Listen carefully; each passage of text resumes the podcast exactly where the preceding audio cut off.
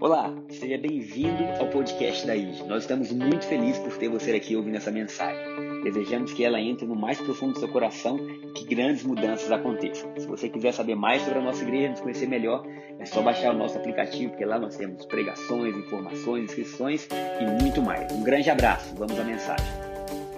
Você participar, de você receber. Ainda há tempo veio ao meu coração enquanto eu dormia. E às vezes eu vou dormir, eu falo, Deus, fala comigo. Se o Senhor quer falar alguma coisa para a sua igreja que eu não tenha anotado. E aí nesse dia Deus falou comigo, ainda há tempo, fala que ainda há tempo. O ano está acabando e eu quero gerar esperança no coração da minha, dos meus filhos. Eu acordei com, esse, com essa frase na minha cabeça e eu creio que Deus está bradando para a gente ainda há tempo. Ainda há tempo da gente construir. Ainda há tempo da gente mudar, amém? Ainda há tempo da gente se arrepender. Ainda há tempo da gente se deixar ser amado por Deus. Ainda há tempo da gente amar as pessoas. Ainda há tempo da gente viver. E nós passamos por três domingos. O primeiro a gente falou sobre Kairos e Cronos. O segundo a Júlia falou sobre assim como ele é, voltando a ser a imagem de Deus. no domingo passado nós falamos sobre Gideão e nós vimos Deus que espera, o Deus que chama, o Deus que alimenta, o Deus que aviva. E hoje nós vamos terminar com a palavra mais importante da minha vida porque não existe nenhuma outra pregação que eu gosto mais do que falar sobre a cruz. A cruz é onde eu encontrei sentido. A cruz é onde eu encontrei vida. E eu já vim, como vocês viram, de um lar cristão. Antes de eu nascer, a gente já, já estava em um ambiente, vamos dizer, religioso. Mas você pode estar em um ambiente religioso e não conhecer muito bem a cruz. E não conhecer muito bem o que Deus fez por nós. E você pode ter notícias de Deus.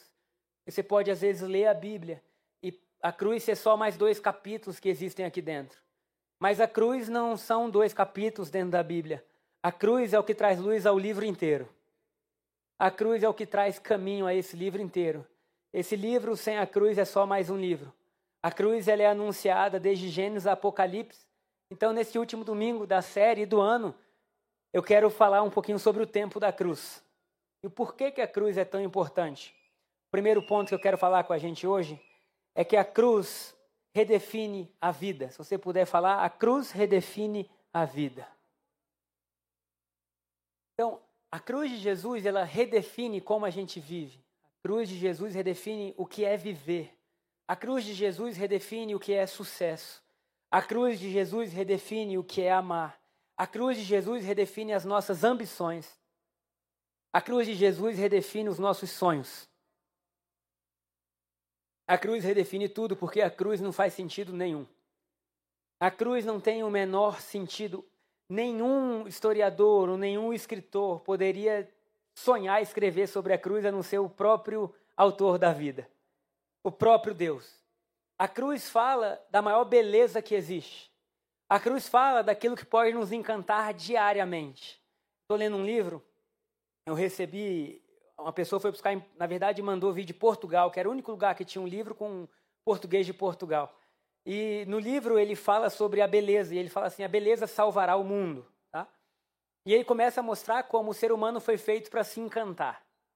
E o único ser vivo que pode se encantar, se encantar, é o ser humano. Com o nascer do sol, com o pôr do sol, com a natureza.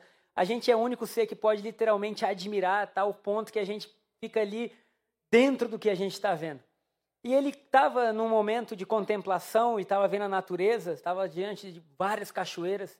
E aquelas cachoeiras tiraram dele um uau, né? Ele ficou, meu Deus, o que, que é isso? É muito grande. E ele orou. Ele disse assim: Deus, que eu possa viver uma vida com encanto. Naquele momento que ele estava sozinho, ele falou que ele pôde ouvir a voz de Deus. E ele ouviu a voz de Deus não de uma forma assim, como um pensamento, mas ele falou que naquele dia, naquele único dia, ele ouviu como se fosse um ressoar dentro dele. E ele ouviu Deus falar de forma muito clara, assim, se você quer viver encantado, ou se você quer viver nesse lugar de encanto, de admiração, você precisa ver que Jesus encarnou. Você precisa entender o que foi a encarnação de Deus. E aí no livro ele falava um pouco sobre isso, sobre Deus ter se tornado gente. E ele convidava a gente a parar e pensar sobre isso. E foi o que eu fiz ontem. Eu separei um tempinho do meu dia e eu fiquei pensando o que, que significa Deus encarnar. E a cruz ela é escandalosa porque a cruz só existe porque Deus encarnou. E a gente imaginar que o Criador de tudo se tornou como um de nós é muita loucura, é ou não é? Você imaginar que Deus, assim como ele esperou Gideão, a gente viu domingo passado que Gideão falou: se é você, espera, eu vou preparar uma oferta. E Deus falou: espero. Vocês já pararam para pensar que Deus, para ver o mundo, teve que esperar nove meses na barriga de Maria? Já imaginaram Deus feto? Deus lá, faltam nove meses para eu poder viver entre eles. Porque se é a gente é ou não é, eu sou Deus, então eu vou fazer os nove meses passarem em um segundo. Pum, pum, Maria está lá, aceitou, pronto, já pariu. Não, não. Deus, ele entra no nosso tempo com respeito. Cara, isso é, é, é muito assim. Deus esperar nove meses para ele vir, e Deus nascer como uma criança, e Deus nascer numa manjedora. Nenhum de nós, é bem provável que nenhum de nós tenha tido o filho é, em um lugar como uma manjedora. Porque se a gente tivesse o mínimo de condição, a gente fala o quê? Vai ser no hospital tal, com médico tal, desse jeito, é ou não é? Dessa maneira, porque o nascimento é a origem da vida e você quer que aquilo ali seja algo que te marque para sempre. Deus, quando foi ter o filho dele, deixou ser uma manjedora, porque Deus não se importa com a aparência. Olha, olha é, é totalmente contrário à nossa ótica de vida. E Deus nasce no meio de animais. Imagina se a Chara fosse parir Lucas e Pedro e eu dissesse assim: onde a vaca pare? Onde o cabrito, né? onde os animais têm o filhinho, é lá que ela vai ter. Ninguém faria isso. E Jesus, o rei do universo, nasce nos lugares mais baixos da terra. Só para mostrar para mim e para você que ele poderia nascer em nós também. No meio da nossa escuridão, do nosso mau cheiro, da nossa dor, da nossa desorganização, dos nossos traumas, das nossas incompreensões, no ponto mais baixo da nossa vida, Jesus está aí, deixa eu morar aí, deixa eu nascer em você. Então o Evangelho ele desde o princípio, ele é um convite a gente ficar maravilhado. E se a gente parar para pensar nisso, nisso que eu estou falando, do fato de Deus ter descido, ter se tornado homem por um tempo. Literalmente, durante 33 anos ele esteve aqui debaixo desse sol, tendo que dormir em barco, passando fome. Já pararam para imaginar que o Criador de todo o sustento do mundo passou fome porque jejuou? E a Bíblia fala que durante 40 dias ele jejuou e teve fome. Deus sentiu fome. Às vezes Deus sentiu frio. Deus, literalmente, ele entrou nessa viagem de cabeça. E ele falou: Eu vou viver o que eles vivem para retirar eles das maiores prisões. Eu vou entrar no âmago da existência humana e eu, eu não vou me privar de ter o que eles têm, de passar por. Sabe, Deus traído, Deus chicoteado, Deus cuspido. Deus sangrando, Deus nu. Quando você pensa na cruz, você fala assim: se isso não maravilhar a gente, não trouxer para a gente esperança, nada mais vai. E aí a gente vai vir para a igreja querendo sete semanas para comprar carro. Campanha. Porque eu preciso viajar. E aí a gente usa o evangelho perdendo a maravilha que é o, o nosso herói é diferente de todos os outros. O herói do cristianismo, ele se doou. O herói do cristianismo, ele sofreu. E ele é contrário a qualquer tipo de herói que existe em Hollywood, porque os heróis matam, eles têm força, eles param trens, eles sustentam pontes. É o Superman, eles têm poderes sobrenaturais. O nosso herói, tendo poder sobrenatural, se fez homem. E aí isso nos encanta, isso fala assim, cara, se esse é Jesus e se eu fui chamado para viver isso, me ensina. Porque constantemente a vida quer me levar a uma posição onde eu tenho que ter e ter mais do que todo mundo para eu me sentir bem. E Jesus fala: não, você vai se sentir bem quando você servir. E quando você literalmente olhar para os outros e entender que a, que a beleza da vida não está em ter, mas em ser, em ser a resposta para o mundo. Então eu comecei a pensar nisso, eu falei, cara, Jesus é muito lindo, porque o que é coroado de glória botou uma coroa de espinho. Você fala, Jesus, não é possível. O Deus que. Sabe, você pensar que Deus morreu? Não é estranho? O autor da vida entrega a sua vida e por três dias desce às profundezas do mundo. Mas quando lá ele desce, ele pega a chave da morte e do inferno. Oh, glória! E a Bíblia fala que a morte não pôde deter a vida de tal forma que Jesus ressurge para a nossa esperança. Agora, Jesus ressurge para que a gente pudesse viver, isso é maravilhoso demais. Porque a gente vê um Deus que morre de braços abertos para a humanidade, gritando: Eu amo vocês. Um Deus que fala assim: Eu estou disposto a me entregar para que vocês possam ter vida novamente. Eu não quero deixar vocês nos lugares baixos, eu quero que vocês venham se assentar comigo em lugares espirituais. Esse é o chamado do cristão. Oh, glória. E aí, quando Deus ele entra na nossa história e prova da nossa cultura, eu me lembrei de um amigo que Caio César veio no primeiro culto. Hoje é o dia de aniversário dele, né? Ele falou que é meu amigo desde quatro anos de idade. E aí estamos juntos nessa jornada de vida. E ele foi lá para a Ásia, né? Eu lembro da, da Salete, que é a mãe dele, ligando para minha mãe dizendo: Ora, porque tem tempo que eu não tenho notícia do Caio, ninguém sabe onde ele está. E ele foi de mochilão mesmo. Ele que precisava de um dinheiro, um dia ele está no aeroporto. Deus tem uns negócios meio doidos, né? Tropeça num, num pacote e lá estava cheio de dólar. Aí tem gente já dizendo, recebo Jesus, né? E aí ele fala que ele falou, cara, o que, que é isso? Aí viu dólar. E era exatamente a quantia que ele precisava para toda a viagem. E ele falou que ficou o dia inteiro sentado no aeroporto, esperando e olhando para ver se alguém procurava. Porque ele sabia, se eu entregar para alguma pessoa, as pessoas vão dizer que tá, que bom, e vão usar. E ele falou assim, não, eu quero entregar para quem perdeu. E lá ele ficou durante um tempo, e nada, e nada, e nada. Aí ele deu o telefone dele para a polícia. Falou: olha, eu achei um envelope assim, assim, assado, em tal lugar, uma quantia dentro. Se alguém procurar, tá aqui meu telefone. E ninguém nunca procurou. Enfim, ele foi. Quando ele foi, ele comeu barata, escorpião na Ásia. Ele, tudo que é tipo. Ele falou que ele mergulhou na cultura, né? Depois vocês perguntam para ele como foi. Eu falei, Caio César, onde você dormia? Às vezes dormia onde dava, e ia. Umas histórias, não vou nem contar porque é só Jesus na causa. Mas assim, isso assusta a gente, mas isso não é nada perto de Deus ter descido. O que ele viveu não se compara ao que Jesus viveu para que nós pudéssemos ter vida. E quando Jesus vem e Jesus desce, não só ele nos mostra o que é a vida, como ele nos ensina a viver. Então, o nosso chamado agora é entender quem Jesus é e literalmente deixar que Jesus se encarne em cada um de nós. Como a gente cantou. Meu noivo esperado, eu abro a minha casa, pode morar em mim. Porque o que o mundo precisa não é só de uma igreja que triunfa, como ah, não, eles são muito abençoados, não. É de uma igreja que mostra quem Jesus é.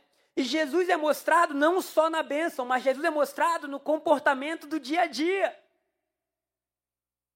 Porque o fato de você ser abençoado é glorioso, mas o fato de você ser amoroso, isso é celestial. O fato de você dizer assim, agora Deus vive através de mim, como que nós sabemos? Porque em você tem as mesmas atitudes de Jesus, alguém pode dizer amém? Então Deus nos ensina como viver. E um outro exemplo que eu quero dar rapidamente é o da Shaila, que no dia 24 agora teve lá no presídio, fazendo uma ação para que mais pessoas pudessem olhar e ver o amor de Deus. E se isso não é viver Jesus, eu não sei o que, que é. Porque geralmente nesse dia as pessoas querem estar com quem? Com a família. Aonde? Em algum lugar bom, em algum lugar com comida boa, em algum lugar cheiroso, algum lugar que, que traga todo tipo de paz. Mas quando Jesus vem morar na gente, ele nos dá vários sonhos. E ele fala assim: Eu vou levar vocês a todos os lugares do mundo, porque para mim toda pessoa do mundo importa. Ah, querido, isso é maravilhoso demais. E isso que nós estamos vendo aqui atrás, essas fotos, não pode ser produzida só com o nosso querer. Porque querer por querer, ninguém quer. O nosso desejo, ele foi condicionado a coisas que são só para gente. Então, querer por querer, a gente queria que alguém nos desse as coisas, mas quando Jesus vive em nós, ele faz da gente uma resposta. Oh, queridos, glória a Deus por isso. E aí os testemunhos são muitos. Porque o mundo não necessita de ver somente o poder de Deus. O mundo precisa ver o poder de Deus nos seus filhos. O poder de Deus em cada um de nós. E isso gera mudança, isso gera transformação. Vamos aplaudir, queridos? Lá vem ela. O que, que aconteceu no seu olho?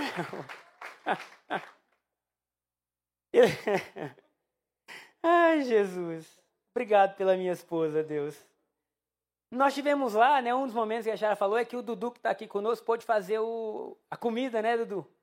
E que honra você ter lá, quantas pessoas tinham? É, 140 pessoas, talvez nunca tiveram uma ceia, agora estão tendo uma ceia, todo mundo sentado à mesa, tendo um bom, uma boa comida.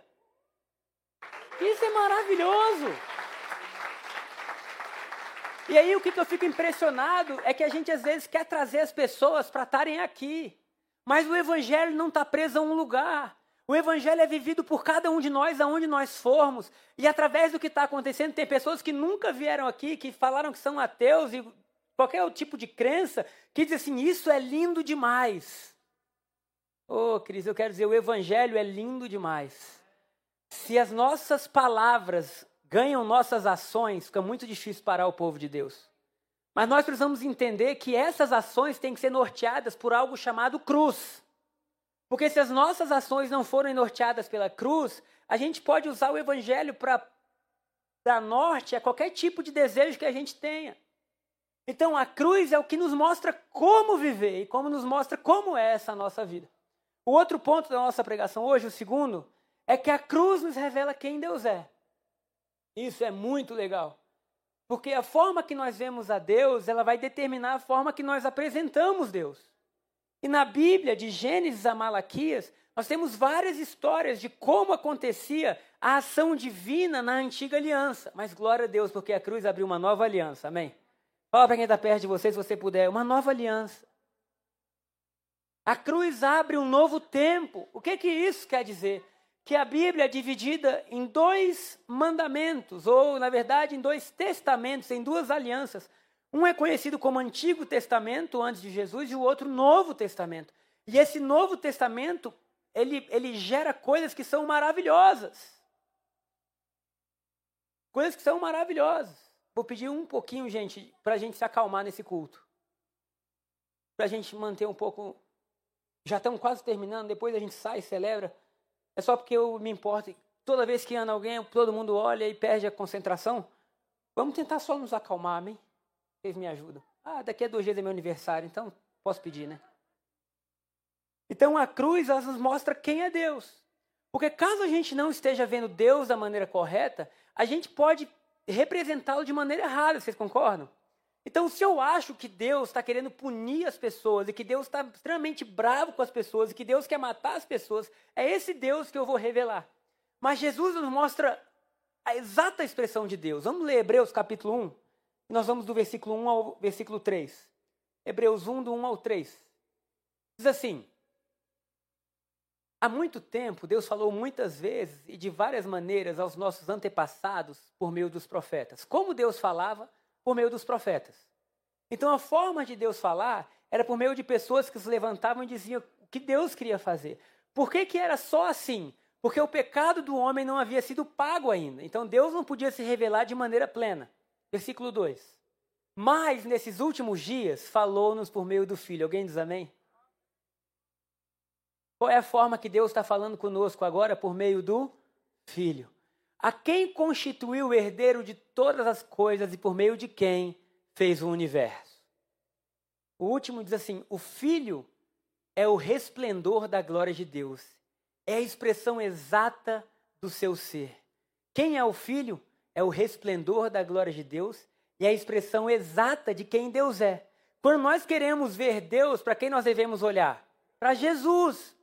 A Bíblia está dizendo que não foi Elias, que não foi Daniel, que não foi Moisés, que não foi José, que não foi Zacarias, que não foi Paulo, que não foi Pedro, que não foi Gabriel, que não foi André. A Bíblia está dizendo que existe uma única pessoa que apresenta para nós como Deus é, e essa pessoa é Jesus. Glória a Deus por isso.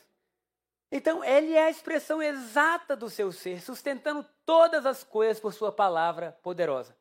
Depois de ter realizado a purificação dos pecados, ele assentou ele se assentou à direita da majestade nas alturas. Alguém pode dizer amém? Então Jesus, ele nos mostra como viver e ele nos mostra agora quem Deus é. Eu quero ler com vocês Lucas capítulo 10, versículos 53 e 55. Porque eu creio que Deus vai fazer com, com que nossas vidas sejam igual um foguete que vai subir, subir, subir. E a gente vai ter que apertar o cinto, vai ser rápido. Deus vai fazer para Deus vai fazer da gente um modelo da bondade dele no mundo. E para ser um modelo da bondade dele, a gente tem que entender como Deus está agindo agora. Então, olha, olha esse, essa passagem, Lucas 10, 53, Thaís, por favor. Jesus está em terra e Jesus está fazendo milagres maravilhosos. Na minha adolescência, eu lia bastante Mateus, Marcos, Lucas, João, porque eu amava ler os milagres de Jesus. Mais alguém gosta? Eu amava ver, cara, como assim? O morto estava lá e no meio do velório Jesus chega e toca o caixão e a pessoa ressuscita. Eu ficava assim Maravilhado. Cara, e os louvores, e ele multiplica pão. Era muito bom porque fazia a minha fé crescer, era mais fácil de entender do que a Bíblia inteira.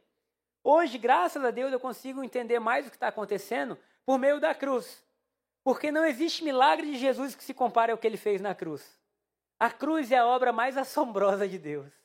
A cruz é a obra mais gloriosa. Agora vamos lá, Lucas 10, 53. Não tem? Então eu errei.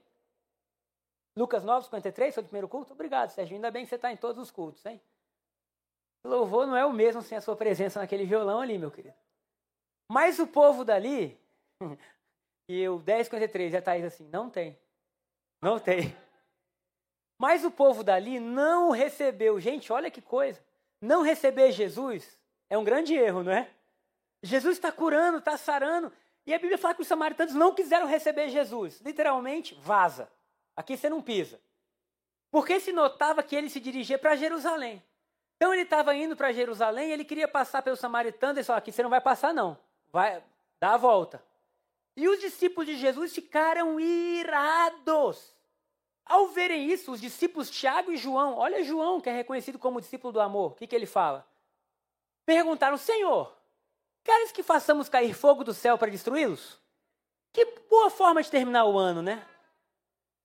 É, andava com Jesus. Cara, depois de ver tantos milagres, aí eles não quiseram receber a gente. Você quer que a gente ore e caia fogo do céu?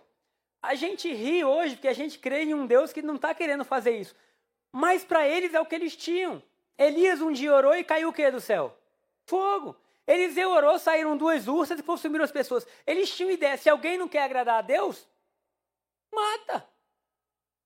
Só que eles não entendiam que a visão exata de Deus não era a visão que eles estavam tendo, era a visão de Jesus. E se a gente quer tratar as pessoas, nós temos que lembrar que Jesus na cruz falou assim: Pai, perdoa-lhes porque não sabem o que fazem. Jesus mandou a gente amar e não matar os inimigos, amém? Por mais que às vezes dê vontade, não vou negar. Mas o Evangelho te possibilita que um desejo que você tenha seja submetido a um valor, ao amor. Essa cara, eu estou desejando isso. Jesus, me ajuda a amar essa criaturinha tão fofa. Me ajuda a amar. E olha o que Jesus responde a eles no versículo seguinte, no 9,55. Mas Jesus, voltando-se, os repreendeu, brigou com eles, dizendo: Vocês não sabem de que espécie de espírito vocês são, pois o filho do homem não veio para destruir a vida dos homens, mas para salvá-los. Ah, queridos, Olha o que Jesus está dizendo. Eu não vim para destruir vocês, eu vim para salvar vocês. Eu não vim para fazer no final do ano uma lista dos pecados do ano para agora dizer fogo neles. Eu vim para dizer das suas piores loucuras da vida, eu quero te resgatar.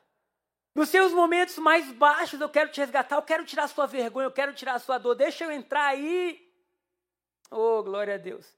E aí isso nos dá um sentimento de que a gente pode se aproximar de Deus. Porque que bom que Deus não quer nos matar, amém? Porque se ele quisesse, ele tinha motivo. Você sabe que ele tinha. Ele tinha motivo. Não precisava nem ir muitos anos atrás, né?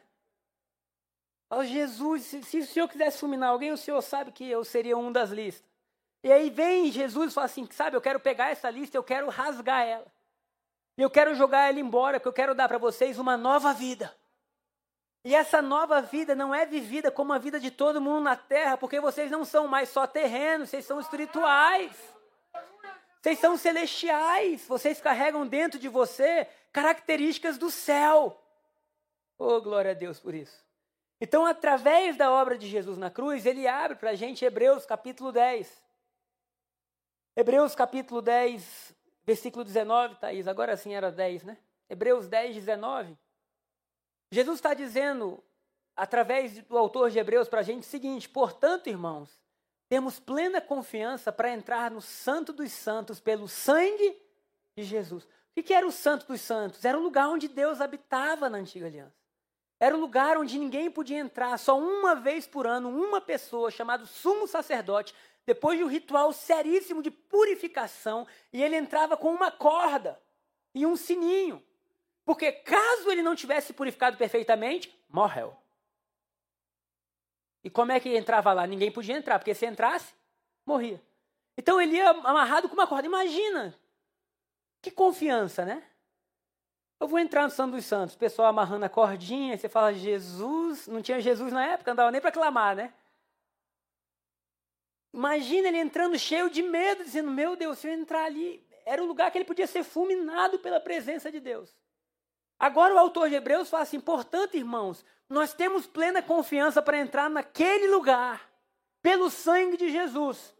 Ele não fala que a gente tem confiança porque a gente está agindo bem, ou porque não, ele fala: a gente tem confiança porque há um sangue poderoso sobre nós. Naquela cruz, um sangue foi vertido capaz de perdoar pecados. E a gente não entra com uma cordinha para morrer, a gente entra com confiança. Oh, glória. A gente entra dizendo: Deus, obrigado porque Jesus morreu. Eu sei que eu tenho confiança diante do Senhor por um novo e vivo caminho que Ele nos abriu por meio do véu, isto é, do seu corpo. A cruz abriu para mim e para você um caminho. Oh, glória a Deus. Aleluia. Oh, glória, eu quero andar nesse caminho. Eu quero passar por ele todos os dias da minha vida e me encontrar com Deus. Ontem, enquanto eu preparava essa palavra, eu tinha já um esboço e eu chamei o Lucas. Lucas foi aquele que tocou exatamente nessa posição aqui nos últimos dois domingos, um jovem aqui da igreja. Foi nesse culto que eu falei que ele faltou o discipulado? Ou foi à noite? Foi, foi nesse culto da zona? Acho que foi à noite, hein? Foi à noite, é. Então, à noite. Deixei ele sem graça. E aí eu falei, vamos preparar o resto da pregação comigo. A gente ficou 20 minutos falando sobre isso. Sobre por que, que a cruz é brilhante, como, o que, que significa Deus encarnar. Cara, depois de 20 minutos estava eu e ele chorando. E a gente diz assim, não há nada mais lindo do universo do que você contemplar Jesus. Não há nada mais poderoso. E aí ele ficava assim, pastor, tem ideia que Deus nos fez poderosíssimos. E é assim, ele dizia, mas o pior é que a gente era nada e de repente Deus habita na gente. Tem ideia que Deus habita na gente? A gente nem entende o que é isso. Um dia desse comi alguma coisa estragada, tive uma noite de rei. E mesmo tendo uma noite de rei, lá Deus estava. Porque a gente pensa que a gente está cheio de Deus quando está pregando. E a nossa mente fala assim: não, quando eu estiver muito bem, Deus está em mim. Queridos, Deus está em você agora. Mas quando você sair daqui, Deus não se muda, lá vai Ele com você. Ele só está pedindo uma chance para se manifestar. Oh, glória a Deus. Alguém ama Jesus? Cara, Jesus é. Ai, Senhor. Eu quero estar apaixonado por Ele. Porque quando a gente se apaixona pela coisa certa, é igual aquela canção, queimou todos os outros amores. Quando você vê aquilo que norteava a sua vida, não norteia mais. Quando você vê aquilo que você tanto queria, você nem quer mais tanto. Quando você vê seu coração passa a se inclinar para o que o coração dele se inclina, aí você fala, cara, eu estou mudando, eu não sei o que está acontecendo comigo, eu não me reconheço. E aí Deus fala, é porque agora eu estou vivendo em você. Oh, glória a Deus. Chegamos então no nosso último ponto, desse último domingo do ano de 2021. que a cruz tornou a eternidade disponível. Glória a Deus. Glória a Deus. Porque a eternidade estava no coração do homem desde sempre. Salomão falou assim: Deus colocou a eternidade no coração do homem sem que este possa descobrir os seus atos do início até o fim. A gente não podia entender. A gente não conseguia compreender. E aí vem Jesus e fala assim: que a eternidade agora é essa, que vocês me conheçam. Isso quer dizer que a partir do momento que a gente passa a conhecer Jesus, a eternidade foi aberta para a gente. E que a eternidade não é mais algo que a gente vai viver quando morrer. Que a eternidade é algo que a gente vive quando crê que Jesus morreu por nós. Então, no nosso dia a dia comum, a gente pode viver o céu. Como que você sabe disso? Porque Jesus falou. Seja feita a sua vontade assim na terra como é feita no céu. Quando a gente se inclina a isso, as nossas vidas começam a ser endireitadas. E a gente tem a chance de viver a eternidade agora. Num culto, num almoço de família, lavando um carro. Ontem o carro da Chara estava mais sujo do que ele está agora. E eu explico por quê. Né? Eu peguei os meninos, falei, vamos lavar. Aí tinha uns três crianças, o Lucas, o Pedro e o Vitor, que é o primo lavando o carro. E eu confiei. E aí eu fui me divertindo, eu só jogava água, vai passando sabão, e eles iam, aí ficou legal, que metade do carro ficou com sabão e a outra metade ficou tudo sujo, né? Dá pra ver a, a marquinha da. Eu falei, cara, mas olha que legal. Eles tentando fazer algo muito lindo ali. E aí. Hã? Então, o que é, queridos? Estão participando do culto, amém. Glória a Deus. Família, você pode ver o céu na sua família. E aí eu pensando, bom, tem dois, tem, até o, o fato das coisas não saírem tão bem, você pode se alegrar. E aí você pode pensar, eu posso ficar chateado que eu queria deixar o carro limpo e ele não ficou tão limpo, ou eu posso me alegrar por ter todos os meninos lavando o carro comigo. E o evangelho ele começa a mudar a forma que você vê a vida, ele muda a sua perspectiva. Porque senão a gente acha que o evangelho é tornar você rico e não é. Porque o evangelho foi mostrado no oposto disso, que o rico se fez pobre. E o versículo continua para nos enriquecer, mas esse nos enriquecer, ele não é só na vida financeira. Ele é em tudo. É nos enriquecer de alegria, de vida, de amor, de bom humor. Porque a igreja não foi feita para ser o lugar mais chato do mundo. Teve um tempo atrás que uma senhora reclamou, disse: Vocês são muito felizes. Eu falei: Você não viu nada, está melhorando. Porque se o evangelho é a presença de Deus e Deus é bom, nós vamos revelar isso. E a gente cantando vai estar feliz, a gente dando boazinha vai estar feliz, porque a Bíblia fala: como pode estar triste um coração que ama Deus? Então, até na nossa tristeza, Deus vai mudando para a gente se alegrar. E no meio do nosso vale, Deus nos dá a mão para nos levantar. Então a gente vai ser feliz. E é bom ser feliz. Tenta. Acorda um dia e fala assim: hoje eu decidi ser feliz. E não deixa nada roubar a sua alegria. Assim, hoje eu vou ser a pessoa mais feliz desse dia. E ri até que não tem graça. Vai se esforçando, um dia fica normal. Né? A Júlia tá rindo que ela sabe que eu sou meio assim, né? E quando você vê, você fala assim, cara, eu tenho motivos para me alegrar. Qual? Não é o que eu tenho na conta, não é o que vai acontecer, não é o que está acontecendo, é um dia. Deus mostrou para mim que Ele é a pessoa que mais me ama. E Ele levou isso tão a sério que Ele morreu na cruz por mim. E Ele levou tão a sério que no terceiro dia Ele ressuscitou. E Ele levou tão a sério que Ele falou que eu ressuscitei com Ele. E que eu ressuscitei para uma vida de amor, de esperança, de conquistas, de boas obras de fé, de alegria. E é isso que eu vou viver. E se eu não estou vivendo isso ainda, não chegou o fim, porque é para lá que eu estou caminhando, para esse lugar de vitória. Acabou. Queridos, o ano está acabando. Você pode olhar a sua conta e falar, nossa, esse ano eu ganhei dinheiro. Ou você pode falar, nossa, eu perdi dinheiro. Porque ano a ano essas coisas mudam. Muda ou não muda? Talvez tenha um ano que você falou, eu sou a pessoa mais rica do mundo. Passou um ano você falou, Jesus, o que aconteceu com o dinheiro? Ele correu, né? E aí você, as coisas elas mudam. Mas Deus não quer mudar as coisas, Deus quer mudar você. Porque o evangelho não é eu vou te dar coisas para melhorar. O evangelho é eu me entreguei para salvar você. E se a gente entende isso, a gente pode lidar muito bem com as coisas. Eu lembrei esse há um tempo atrás, eu vinha para a igreja de bicicleta, eu tinha doado o carro. As pernas ficaram fortes, glória a Deus por isso.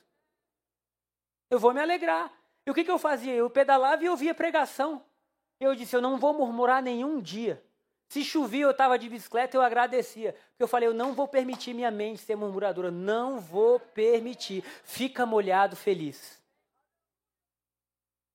Talvez um dia eu chegue na igreja de uma forma maravilhosa. Talvez não. E o que mais importa é que de bicicleta ou de avião, Deus vive. Deus se importa.